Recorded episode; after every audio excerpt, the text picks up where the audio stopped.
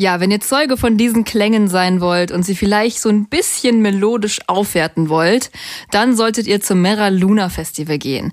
Das ist am 10. und 11. August in Hildesheim und am Ende wird immer auf der zentralen Kreuzung des Campingplatzes getrommelt.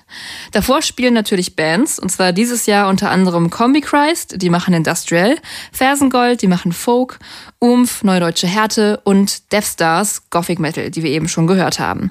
Dazu gibt's ein Rahmenprogramm Programm und ein Mittelaltermarkt, Modenschauen und Vorträge. Besonders cool finde ich, es gibt auch einen Foodsharing-Stand. Das heißt, ihr könnt euer Dosenfutter, das ihr nicht mehr mitnehmen wollt, auf dem Festival lassen – oder eben das Dosenfutter der anderen nach dem Festival für euer nächstes Festival mitnehmen.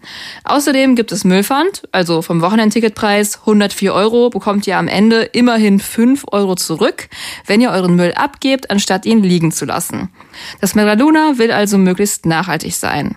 Wenn ihr hin wollt, am 10. und 11. August findet es statt und kostet 104 Euro.